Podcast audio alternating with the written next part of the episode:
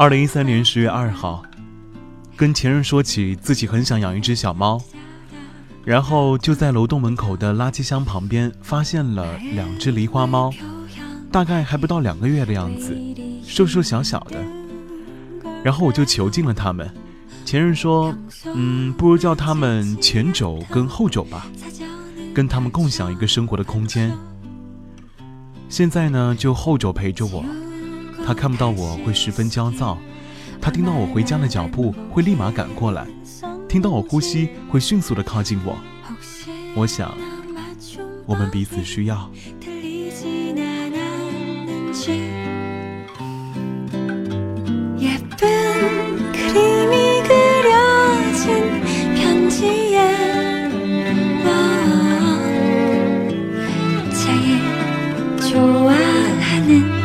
연필로 한 글자 한 글자씩.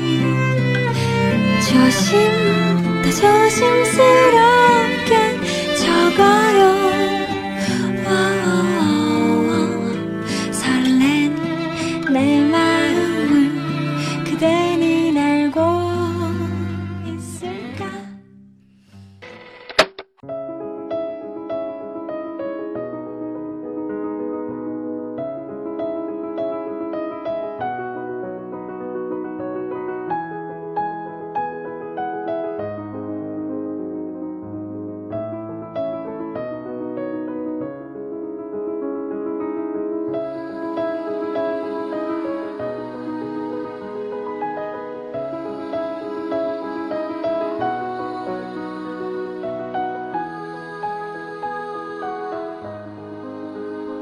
二零零二年的冬天，舅舅开了家熟食店卖猪头肉，我在那附近发现了贪吃的你。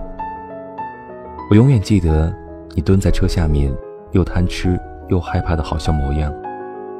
于是我把你带回了家，一晃就是十年。我长大了，而你却老了，步伐蹒跚，眼花耳聋，连牙都掉光了。你最爱的就是我放假回到家抱着你。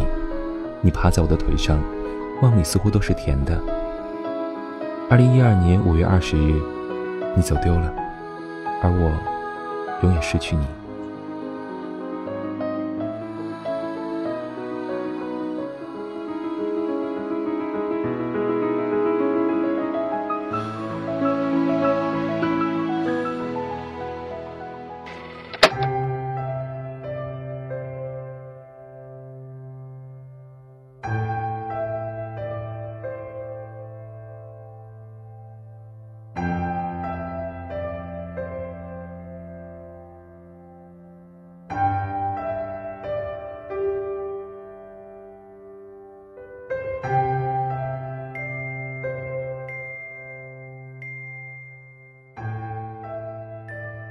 阿飞，你好吗？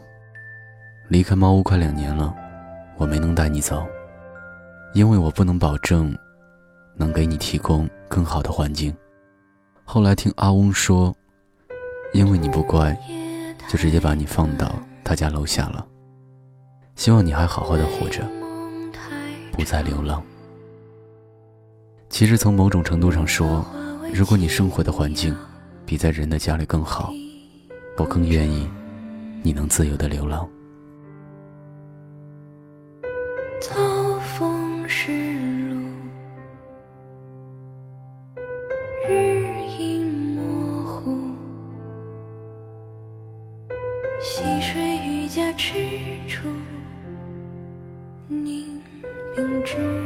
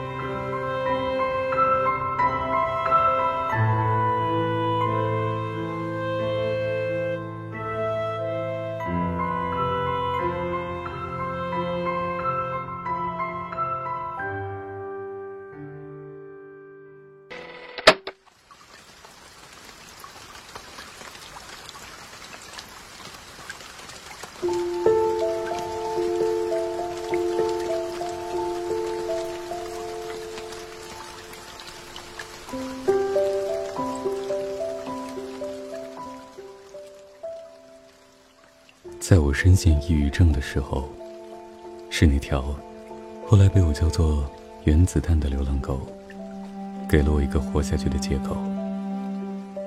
如果它还依赖我，我就不能走。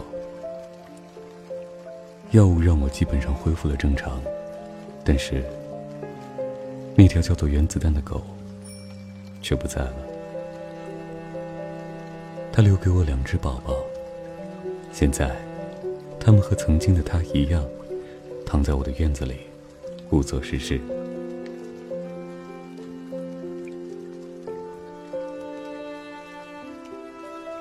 收养比购买更妙的一点是，有时候看起来，好像是他们选择来到我们的生命里，来扮演救赎的角色。